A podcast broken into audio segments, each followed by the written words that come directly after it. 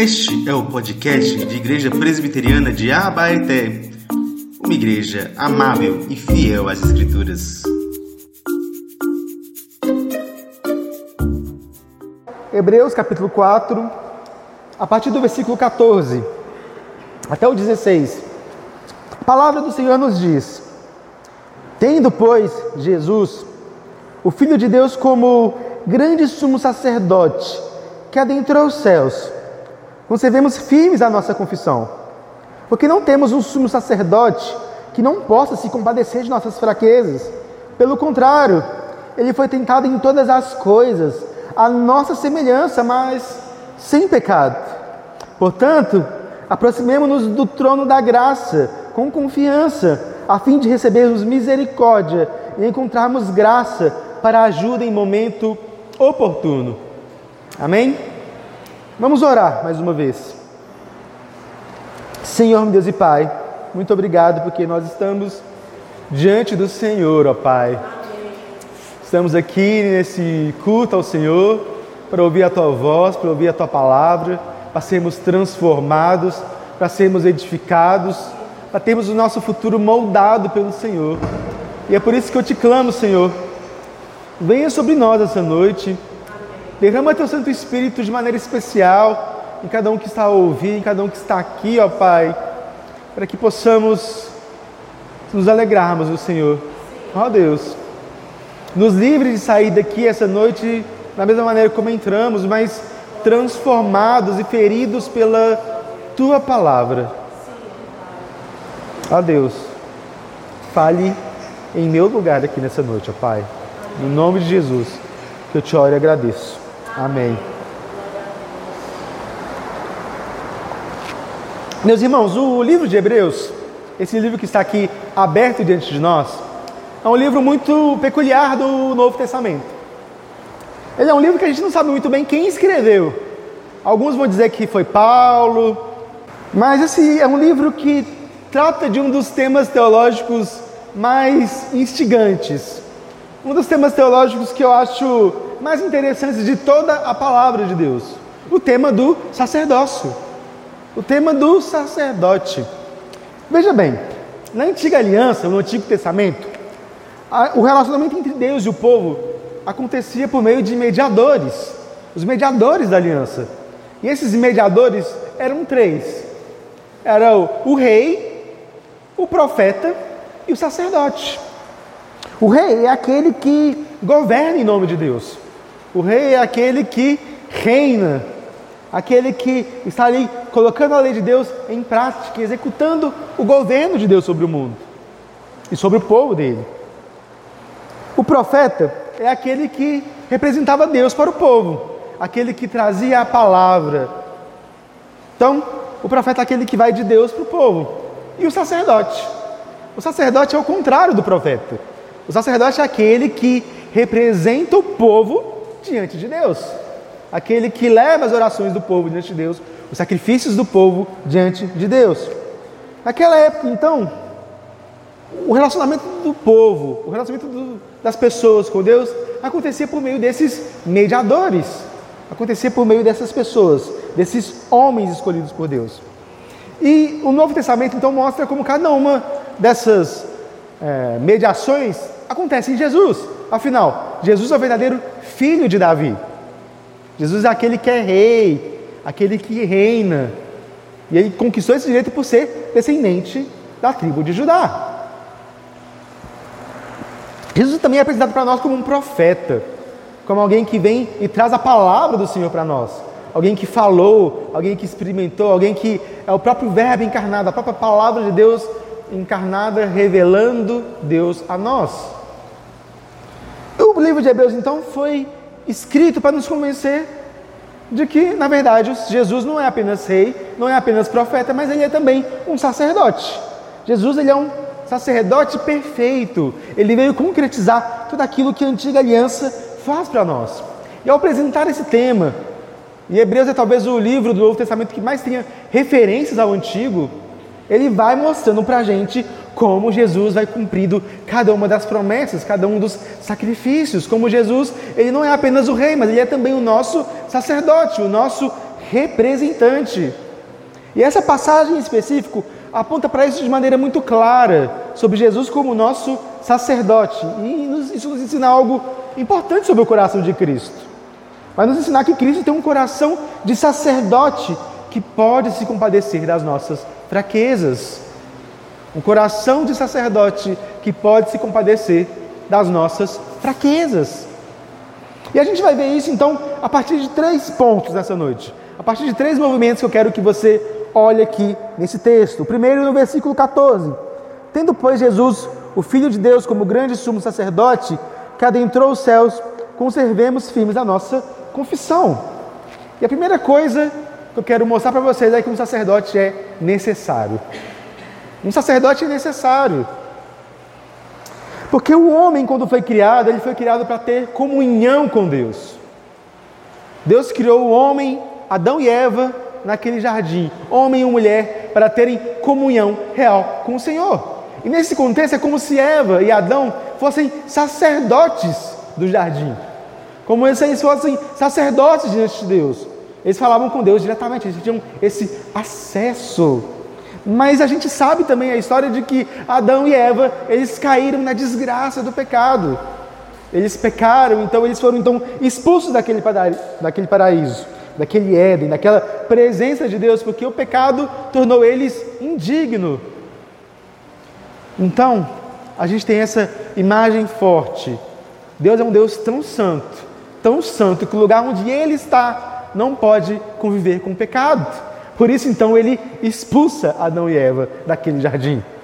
Então, à medida que o Antigo Testamento vai avançando, essa é uma questão de como pecadores indignos podem se relacionar com Deus que é santo, que é justo, ela se torna uma questão central, se torna uma questão importante. À medida então que o povo está naquele deserto, Deus ele escolhe um povo, Deus ama um povo, Deus salva um povo, então Deus leva aquele povo para uma terra prometida. E ali no deserto, a caminho da terra prometida, o que a gente tem? Mais pecado. A gente tem mais pecado. Não importa o que Deus faça, parece que os homens não aprendem. Não importa o que Deus faça, parece que o coração humano está terrivelmente marcado por essa doença. Está terrivelmente marcado por essa doença do pecado. Então, Deus ele vai tendo ali várias provações ao povo e o povo vai falhando em cada provação no deserto. Afinal, a santidade de Deus não pode ficar passiva diante da maldade do homem. A santidade de Deus é uma coisa importante. Deus é um Deus santo, Deus não coaduna com o pecado. E é por isso então que Deus institui ali no deserto um ofício. Deus institui ali no deserto algo importante, o sacerdócio, o ofício sacerdotal. Deus escolhe uma das tribos, a tribo de Levi, e dedica aquela tribo ao Senhor. É muito bonito, meus irmãos, porque uh, todas as tribos receberam pedaços de terra na repartição.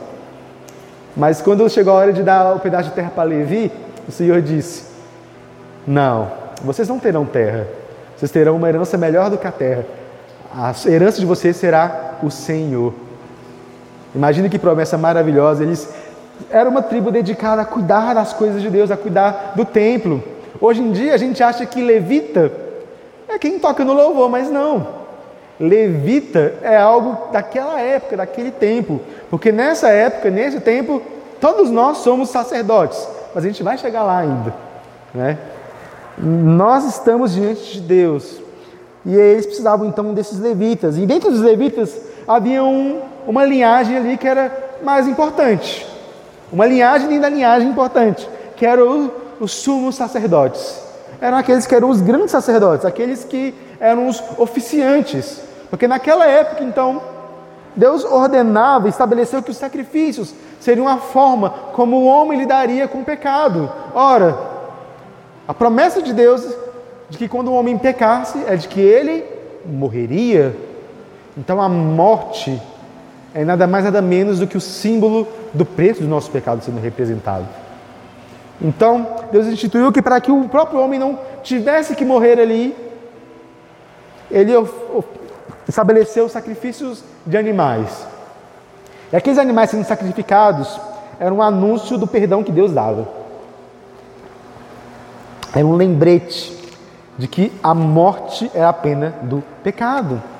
E dentre esses sacrifícios todos, que Levítico vai mostrar para a gente, é um livro muito interessante. Um dia eu ainda vou pregar ele para vocês, que é o livro que geralmente a gente costuma pular. Né? E a gente tem que aprender que a Bíblia é importante, que todos os livros da Bíblia são é, importantes e tem coisas para nossa edificação. Nesse livro de Levítico, então, no capítulo 16, é estabelecido um grande dia, um sacrifício que ele é especial e que tem tudo a ver com esse texto de Hebreus que nós estamos lendo, chamado Dia da Expiação, ou no hebraico, o Yom Kippur, o Dia da Expiação. Vocês lembram então que havia, havia o tabernáculo, né, o santuário de Deus. Naquele tabernáculo havia vários espaços, sendo que havia um espaço único chamado o Santo dos Santos, ou o lugar santíssimo. Esse Santo dos Santos era a habitação de Deus, era onde estava a arca da aliança. Era o lugar mais santo da terra. Era o lugar onde estava literalmente a presença poderosa de Deus no meio do seu povo. Né? Esse era a arca da aliança. É, esse é o propósito do Santo dos Santos. E esse lugar só poderia ser adentrado uma vez no ano por uma única pessoa: o sacerdote, no dia da expiação. Porque esse é talvez o sacrifício mais importante, o sacrifício pelo povo todo. É uma das maiores ilustrações daquilo que Cristo faria por nós. Aquele sacerdote tinha que se purificar, ele tinha que se limpar, ele tinha que oferecer primeiro sacrifícios por ele pela própria família dele. E então, ele pegava ali dois bodes. O primeiro bode é chamado bode expiatório, em que ele mata aquele bode, sacrificando o, o, o pecado dos pecados do povo, pegando aquele sangue, levando até o Santo dos Santos e derramando aquele sangue em cima da arca da aliança, como se estivesse dizendo: Toma, Deus, o preço dos nossos pecados, que está cobrindo aqui a lei que está contida no Senhor. Essa é a santidade de Deus. Então, aquele sacerdote volta, impõe a mão sobre o outro bode, agora chamado bode emissário, confessa os pecados do povo, diz tudo aquilo que o povo tem feito de errado e falhado, então expulsa aquele bode do arraial. E aí a gente não sabe mais quando esse bode vai. Mas é como se representando que agora os pecados do povo foram embora. Foram embora. Agora o povo está declarado limpo diante de Deus. Agora eles podem sacrificar e comer e festejar, porque agora houve o perdão. Esse é o modo como no Antigo Testamento esse sacrifício era feito, o nosso relacionamento com o Senhor era feito, e o sacerdote era esse então que representava o povo diante de Deus, aquele que apegava os pecados do povo e dizia: Está aqui, Deus, os pecados do povo. É só isso que esse povo tem que te oferecer: pecado atrás de pecado. Mas declara agora o perdão do Senhor sobre nós. O sacerdote então ele declara isso. Percebam, meus irmãos, que o sacerdote é necessário porque nós pecamos. O sacerdote é necessário porque nós caímos no pecado, por causa da nossa culpa, por causa das nossas falhas, por causa do nosso erro. Só que esse sistema intricado de sacrifícios era apenas sombra de algo maior, do Evangelho, daquilo que ainda estava por vir. Porque acabou que esse sistema de purificação não tornou palpável a santidade no meio do povo. Se a gente lê o Antigo Testamento de cabo a rabo, a gente vai ver que o povo sempre termina na lama do pecado. É impressionante. Sim, às vezes tem seus atos de heroísmo, seus atos de glória. Deus às vezes faz avivamentos, mas logo depois parece que o povo cai de novo no pecado. Então, um homem pecador não conseguia representar outro homem pecador. Mas o texto de Hebreus aqui está dizendo que Jesus é um sacerdote perfeito, porque ele é o grande sumo sacerdote e que adentrou os céus. Ora, o que o autor de Hebreus está querendo dizer aqui para a gente é que esse dia da expiação ele foi cumprido em Jesus, porque Jesus é um sacerdote maior, Jesus é o verdadeiro sumo sacerdote. Perceba, Jesus ele é um sacerdote um pouco diferente, porque ele veio oferecer um dia um, um dia da expiação perfeito. Perceba que ele é o ofertante. Ele é o sacerdote que oferta a Deus. Mas Jesus, ele não é apenas o ofertante. Jesus é também Ele mesmo a oferta. E isso torna esse sacrifício então tão real, tão vivo, tão interessante. Que é como se falasse: ó, os animais não bastam, tem que ser uma vida humana. Tem que ser uma vida humana. Se é o homem que pecou, então que a carne do homem morra. Então ele foi, e ele mesmo então se ofereceu como sacrifício naquela cruz. E percebe então que o texto diz que é, ele adentrou não o Santo dos Santos, mas o próprio céus. É como se ele estivesse dizendo: ora, o Santo dos Santos é fichinha. Jesus ele veio para mais do que nos levar ao Santo dos Santos. Jesus ele veio para nos levar aos céus, porque ele adentrou onde Deus reina poderosamente. Ele adentrou onde Deus está no seu trono. Então perceba, gente, é um grande dia, é um grande sacerdote, é um sacerdote ilustre. Ele não veio trazer um dia da expiação que precisa ser repetido a cada ano, como os judeus tinham que fazer, mas um dia da expiação que fosse eterno o dia da expiação. Aquela Sexta-feira Santa é talvez o dia da expiação mais importante das eras, porque ele ali foi o próprio sacrifício, ele veio tratar com o problema do pecado de uma vez por todas, eternamente. E agora esse Deus, esse Jesus, ele está como um perfeito sacerdote e ele aqui adentrou os céus. É um lembrete de que Jesus, ele ressuscitou e ascendeu também aos céus. Ele está diante do Pai com a nossa oferta. E o que Jesus faz nos altos céus? Ele intercede por nós. Seu coração de sacerdote está ali, no seu alto e sublime trono, intercedendo por nós, juntamente conosco. Então, meus irmãos, é necessário que haja um sacerdote para nós. E agora o segundo ponto é que o texto vai nos mostrar que esse sacerdote não é um sacerdote qualquer, é um sacerdote que pode se compadecer, que tem o coração dele ligado ao nosso de alguma maneira. Perceba aqui no versículo 15: Porque não temos um sacerdote que não possa se compadecer de nossas fraquezas, pelo contrário, ele foi tentado em todas as coisas, a nossa semelhança, mas sem pecado. E aqui a gente entra no coração deste texto, no coração dessa passagem. O sacerdote de Jesus é diferente. Jesus é um sacerdote que se compadece. Jesus é um sacerdote que sofre conosco. E por que, que ele pode se compadecer? Por que, que ele pode fazer isso? Porque ele se identifica conosco. Ele se identifica, ele se aproxima de nós. E ao se identificar, ele foi tentado naquilo que eu e que você também fomos tentados. Só que sem pecado. E isso é muito importante. Então vamos por partes aqui. A gente está trabalhando aqui com o nível do comprometimento de Cristo. Qual é o nível de comprometimento de Cristo? O nível de comprometimento de Cristo com você. O nível de comprometimento de Cristo para com nós, que somos pecadores, que somos perdidos, que somos falhos, gente como eu e você. Ora, para que a gente fosse curado desse mal que é o pecado, a gente precisa de um sacerdote que possa se compadecer, que possa se identificar conosco, que assuma a nossa carne. E é isso que Jesus faz. Jesus precisava de ser humano, de ser um ser humano, porque um sacerdote precisa ser humano.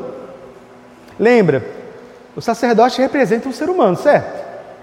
Então eu quero trazer aqui uma ilustração que é um pouco tosca, mas vai servir para a gente entender. Vamos supor que Minas Gerais faça um concurso de beleza. E cada cidade pode inscrever uma mulher, um homem para poder participar desse concurso de beleza. Certo? Vamos supor então que a Baeté, ao invés de pegar uma abaetense, pega, sei lá, uma paulista para concorrer por Abaeté no concurso de beleza. Ia ser muito estranho, não é? Sei lá, a Miss Abaetense ser de São Paulo. Isso é uma coisa muito nada a ver. É ou não é? Por quê? Porque para concorrer para concorrer pelos, pelos abaetenses, tem que ser uma abaetense. Não faz sentido, certo? Do mesmo modo, então, é, isso está ligado à representação e identificação. Porque o sacerdote é alguém que representa. O sacerdote é alguém que está diante de Deus, carregando não somente a sua identidade, a sua imagem, mas a imagem de todos os homens por trás dele, de todo o povo de Deus. ele é um representante e esse e também tem a ver com identificação, porque precisa ser um humano ali. E é aqui que a gente começa a encontrar e entender quão grande é o comprometimento de Cristo para conosco. Porque Cristo, sendo o próprio Deus e vendo os homens perdidos, amando-nos até o fim, ele decidiu então se fazer homem, para que ele fosse o sacerdote perfeito, para que ele fosse o grande sacerdote. Esse comprometimento de Jesus está ligado à sua própria compaixão. Um dos pais da igreja, chamado Gregório de Nissa, ele aborda isso de maneira muito boa. Ele diz: a nossa natureza era doente, precisava ser curada, era decaída e precisava ser reerguida, ela era morta e precisava ser ressuscitada. Havíamos perdido a posse do bem e era preciso restituí-lo. Enclausurados nas trevas, era preciso trazer-nos luz. Cativos, esperávamos um Salvador. Prisioneiros, esperávamos um socorro. Escravos, esperávamos um libertador. Essas razões eram sem importância? Não. Eram tais que comoveriam Deus ao ponto de fazê-lo descer até a nossa natureza humana para visitá-la, uma vez que a humanidade se encontrava em um estado tão miserável e tão infeliz. O que Gregório está dizendo aqui, meus irmãos, é que Deus, olhando para a nossa natureza, olhando para o nosso pecado, olhando para a condição que a gente está, o modo como nós estamos quebrados, caídos, Deus ele olhou para aquilo e movido de compaixão, movido por um afeto estranho, ele decidiu se encarnar e rebaixar essa nossa natureza. Imagine então para Deus o quão difícil isso é. Ser enclausurado nessa carne, nessa nessa carne de aparência pecaminosa, nessa carne tão difícil. Por isso que Jesus pode ser o sacerdote. Ele se identificou conosco. Ele se compadeceu de nós, então se identifica conosco, ele se identifica com a gente. A gente precisa de um sacerdote humano que se compadeça de nós. Mas Jesus ele era humano e divino. E agora, Deus em sua carne expressa uma certa solidariedade para conosco. Ele expressa para a gente um princípio de solidariedade. A ideia de que, sabe quando a gente vê alguém que é parecido com a gente? Sei lá, a gente está num. está de férias, a gente está na praia. Aí você está lá na praia e você encontra alguém de Abaeté que você conhece. Existe uma solidariedade ali. Por quê? Porque você se identifica com aquela pessoa. É como se Jesus tivesse essa solidariedade para conosco. Agora ele se identifica, agora ele é parte de um de nós. E porque ele é parte de um de nós, ele pode se compadecer. Ele faz parte do nosso grupo, do grupo dos humanos. Essa solidariedade de Jesus, então, é presente não somente quando tudo vai bem, não somente quando as coisas estão indo de vento em popa, mas acontece, segundo o texto, na nossa fraqueza, especialmente na nossa fraqueza. Porque afinal de contas foi a nossa fraqueza que comoveu Jesus a vir se encontrar conosco. E é na nossa fraqueza então que ele encontra com o nosso coração.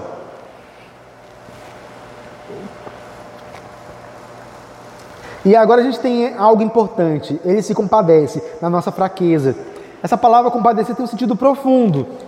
É como se a nossa dor, a nossa fraqueza estivesse também no centro do coração de Cristo. E agora Cristo ele sofresse também a nossa dor. E agora é como se, Thomas Golden diz que é como se o autor de Hebreus estivesse aqui pegando a nossa mão e nos levando para o mais profundo do coração de Jesus. E lá a gente encontra um Cristo que sofre, mas sofre a nossa dor, sofre por amor a nós. É isso que Cristo está mostrando para nós. É isso que o autor de Hebreus está tentando mostrar para a gente que nós estamos diante desse Deus que é amoroso, que nos ama e que se compadece de nós. Ele pode sofrer essa dor porque ele nos entende. Ele foi tentado como nós, embora não tenha cedido ao pecado. Talvez você esteja pensando, ok, Jesus era homem, mas Jesus também era dor, era Deus. Jesus também era Deus, então Deve ser fichinha para ele, né? Mas, meus irmãos, Jesus ele foi tentado na sua natureza humana. Na sua natureza humana. Não é que foi mais fácil para Jesus. Eu fico imaginando que foi até mais difícil para Jesus. Ele, perfeito, encarnado, sofrer cada uma dessas tentações. A tentação é real. Jesus ele sofreu realmente e ele sofreu verdadeiramente. Não é como se naquela cruz ele tivesse, não, agora eu vou acessar meu lado do Deus para não sentir dor.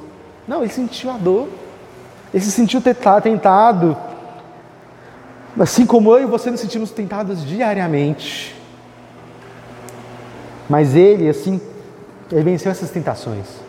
Ele não pecou. E esse é o propósito, esse é o grande, a grande mensagem do Evangelho. Jesus não pecou. Jesus não caiu, Jesus não cedeu àquela tentação. E ao não ceder àquela tentação, ele passou pelas dores e agora ele te, te, entende melhor do que eu e você. Ele te entende mais do que nós mesmos, porque ele venceu por nós.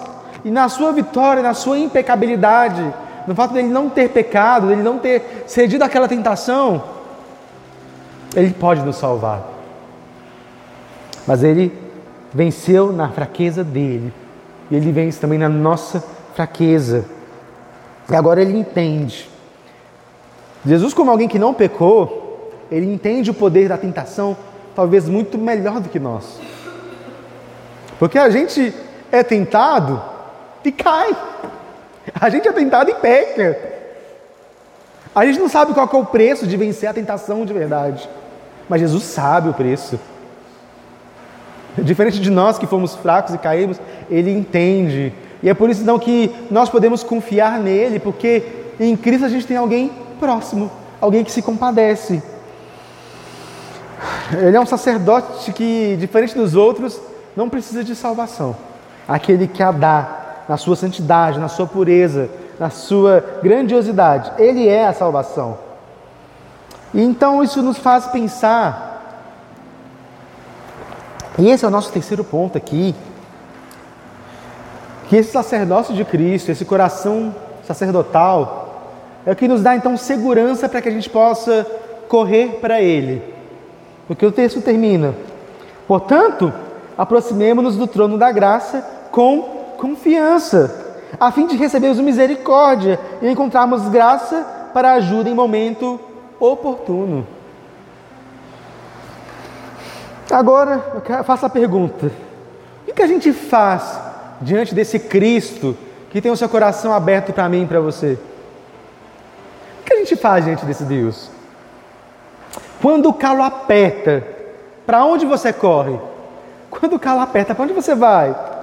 Quando os relacionamentos amargam a nossa vida e a vida parece que não tem mais sentido, a gente está bem brigado com as pessoas, votando em alguém diferente aí, eles ficam meio mal, você vai? O que você faz diante desse sofrimento? Quando você tem aquela sensação de vazio, de que nada faz sentido, de que, ah, não, a vida está meio sem cor, como é que você devolve essa cor? Quando você decepciona alguém ou é decepcionado por alguém, quando você se sente incompreendido, para quem você vai? Quando você cai no pecado, e acha que você não vai conseguir levantar de novo, o que você faz? Quando você está até andando bem, a tentação vem, está cada vez mais forte, e você acha que não vai conseguir se manter firme diante daquela tentação, para quem que você corre? Para quem? Para onde? É nesses momentos, meus irmãos, que muitas vezes a gente tem de achar que a gente está sozinho. Nesses momentos que a gente acha que a gente está isolado, a gente acha que não tem ninguém para nos socorrer. E nesses momentos, então, que talvez a gente bata a maior dúvida, que a gente fica assim: meu Deus, o que eu vou fazer na minha vida? Eu estou perdido. A gente acha que a gente tem so, está sozinho, que não tem ninguém que possa nos ajudar. O que, que a gente faz? Primeiro, lembra que Jesus está com meu, do seu lado. Corra para Jesus. Jesus é um sacerdote que se compadece de nós, meus irmãos, significa que ele é um bom amigo no meio do seu sofrimento. Ele é um bom amigo no meio da sua dor. Ele é um bom amigo no meio das suas crises. Ele é um bom amigo no meio, inclusive, do seu pecado. Porque Ele está ali do seu lado, te segurando. Ele está ali do seu lado, te agarrando para que você não caia de vez. Ele está ali do seu lado porque Ele te entende. A gente, às vezes, quando é meio adolescente, gente falava coisas do tipo: ninguém me entende. E eu acho que muitas vezes a gente não entende mesmo os adolescentes, porque a gente às vezes menospreza a dor deles. Mas às vezes ele está ali sofrendo e a pessoa assim, não, Deus, ninguém me entende. A gente acha que ninguém nos entende, mas tem alguém que nos entende, que é Jesus. Essa solidariedade de Jesus para nós significa que Ele está do nosso lado, significa que Ele está ali com a gente, perto de nós, que Ele não está nos deixando, sabe? Esse compromisso é radical. Jesus ele não se encarnou, virou homem, e depois que ele morreu e ressuscitou e ascendeu aos céus, ele deixou de ser homem, agora está só a alminha dele lá no céu, não. Jesus está lá de corpo e alma. Jesus assumiu a natureza humana para sempre. Esse foi o compromisso dele, para sempre. E você acha que alguma coisa que você vai fazer, alguma coisa que você deixa de fazer, vai fazer com que ele deixe de te amar? Alguém que foi tão radical Alguém que assumiu a sua natureza de maneira tão profunda. Você acha que você pode simplesmente fazer algo que ele não está disposto a te perdoar? Ele está sempre diante do Senhor. Ele está diante de ti, agora te abraçando, com o coração dele ligado ao seu.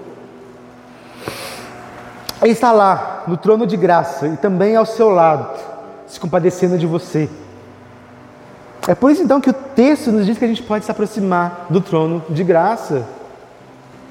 Porque Jesus, sendo esse sumo sacerdote, ele permite que agora a gente também possa ser sacerdote diante dele. Ele restitui a comunhão.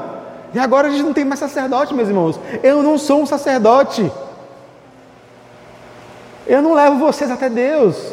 Vocês estão indo até Deus. Eu ajudo, eu comunico, eu trago a palavra de Deus para vocês. Eu oro por vocês sim, mas cada um de vocês agora tem um acesso livre ao Senhor. Nós não precisamos mais de um sacerdote, nós não precisamos mais de levitas, porque nós agora somos os levitas. Essa grande promessa do sacerdócio era de que a, o Senhor era, era a herança deles, Agora, essa herança é dada a nós de graça, por meio de Jesus, que tem o coração aberto a você, no meio da sua dor, no meio do seu sofrimento. E essa é a verdade que precisa restaurar o seu coração. Ele é um sumo sacerdote, grande sacerdote de sacerdotes menores, que agora tem livre acesso ao Pai. E a gente pode se chegar, a gente pode levar as nossas próprias culpas diante dele, os nossos próprios medos, o nosso sofrimento, a gente pode levar a ele tudo que nós temos, as nossas dúvidas, nossos anseios, e ele não vai nos rejeitar, porque o coração dele se compadece de nós. O coração dele está aberto, está ligado ao nosso e agora ele se abre. E isso é importante, meus irmãos. Jesus está acessível, ele está disponível. E às vezes eu acho que o que falta na nossa vida espiritual, muitas vezes, é a gente entender que ele está disponível, que ele está diante de nós. A gente não fica com vergonha, a gente não fica com receio, mas a gente com coragem, intrepidez, com confiança, como diz o texto, sim a chegar a esse trono de graça. E eu fico pensando, meus irmãos, que existem coisas que podem te ajudar. Porque esse coração de Jesus, que se mostra aberto a nós, não é vivenciado apenas na nossa intimidade interior. Graças a Deus por isso. Deus ele deu meios objetivos para a gente experimentar essa graça. Aquilo que a teologia chama dos meios de graça. E às vezes a gente é falho em recorrer a esses meios de graça. Às vezes você está lá capengando, caminhando devagar na sua vida espiritual, por quê? Porque você não recorre aos meios de graça. Às vezes eu ligo para o irmãozinho, faz três semanas que não vai na igreja. Aí pergunto como é que tá? Eu estou ruim, eu estou mal. Vai estar tá mal mesmo, você não está indo na igreja. Ah, quando estiver bem eu vou. Não! Vai quando você está mal, vai quando você está caído, vai quando você está triste, porque é isso que vai te animar. É objetivo, a palavra de Deus é objetivo. Às vezes eu converso com alguém, ah, não sei, eu estou bem triste, não, sei o que está acontecendo, não consigo me manter tão firme. Ah, mas você está lendo a Bíblia todo dia? Você tem comunhão com o Senhor? Você estuda a palavra dele? Você ora todos os dias? Não, eu não consigo. Ora, vai estar ruim mesmo, porque você não está se aproximando de Cristo. Você não está se aproximando de Jesus. Ah, mas eu não consigo sentir Cristo. Não é sobre sentir, é sobre ter fé. Mas você diz, eu não consigo sentir Cristo. Mas quando tem culto de ceia, você vem? Você toma o sacramento? Você entende que aquele sinal, aquele pão e aquele vinho é o amor de Deus sendo dado a você de maneira objetiva? Porque não depende somente do seu sentimento, é objetivo. A palavra de Deus está aí, o culto aqui está aí, as orações estão aí. O sacramento está aí, a gente toma e a gente partilha, e isso então faz com que a gente possa também acessar o coração de Cristo, porque Ele está aberto a nós. É tanto algo interno quanto externo, é tanto algo subjetivo quanto objetivo. A gente precisa encarnar esses meios de graça: oração, a ceia, a palavra, o culto, a comunhão com os irmãos. Me sinto muito sozinho. Estou fraco na fé, me sinto muito sozinho. Ninguém nessa igreja anda comigo. Ora, você, você visita um irmão? Você liga para ele durante a semana? Você vai no grupo familiar onde você pode ter esse, essa comunhão? Então por que, que você está reclamando? Você precisa vivenciar, experimentar, buscar. E você vai ver a revolução que é isso, que Cristo está do seu lado. Cristo está do seu lado quando a gente toma isso, e a gente toma e a gente participa, a gente ora, a gente se coloca diante de Deus, a gente tem isso, porque às vezes a gente quer sentir, a gente quer sentir a presença de Deus, mas a gente não faz nada que permita a gente estar diante da presença de Deus de fato. A gente não ora, a gente não lê a Bíblia, a gente não faz culto em casa, sabe? São coisas que a gente precisa aprender, meus irmãos. São coisas que a gente precisa aprender. Eu fico vendo assim, muita gente às vezes esse frenesi político, ah, Deus está acima de tudo, eu sou pela família, tudo mais, mas a pessoa diz que é a favor de Deus, diz que é a favor da família, mas não traz a família para a igreja. A pessoa não traz a família para a igreja, a pessoa simplesmente não está nem aí, é dia do Senhor, é Deus acima de tudo, mas não consegue vir num culto. Será que isso é cristianismo real e verdadeiro? Será que isso é realmente a fé que a gente precisa vivenciar? Não, mesmo, a gente precisa entender. Essa experiência, isso que Cristo está oferecendo para nós, é real. É verdadeiro. Só precisa ser experimentado. A gente diz, o texto diz, se aproxime com confiança. Se aproximar com confiança é se aproximar com confiança, com intrepidez, com coragem. Assim, não, eu vou, eu vou participar. É isso que eu defendo, então eu vou lá. E eu ia estar aqui animado, meus irmãos. Não encare isso como um puxão de orelha, mas como um incentivo. Um incentivo para que vocês sejam melhores, para que essa graça de Cristo seja realmente aplicada ao coração de vocês. Para que essa graça de Cristo, ela realmente envolva o coração de vocês por completo. E aí, com fé, quando você participa dessas coisas, você também passa a sentir, a entender, a compreender e falar assim: Deus, tu és maravilhoso. Como Jó, que fala: Antes eu te conhecia só de ouvir falar, mas agora os meus olhos te veem. Porque quando a gente então dá esse passo de fé, quando a gente se aproxima, quando a gente entende, ó, oh, Jesus é meu sacerdote, é meu representante. Sabe, a gente às vezes, meu problema às vezes com com um legalista é o seguinte: a pessoa quer tudo perfeitinho, tudo corretinho, e não consegue ser. Mas o que está apontando aqui para a gente é o seguinte, gente: você não precisa de nada, você só precisa de vir, de estar e deixar que Deus trabalhe, sabe? É Deus que vai trabalhar.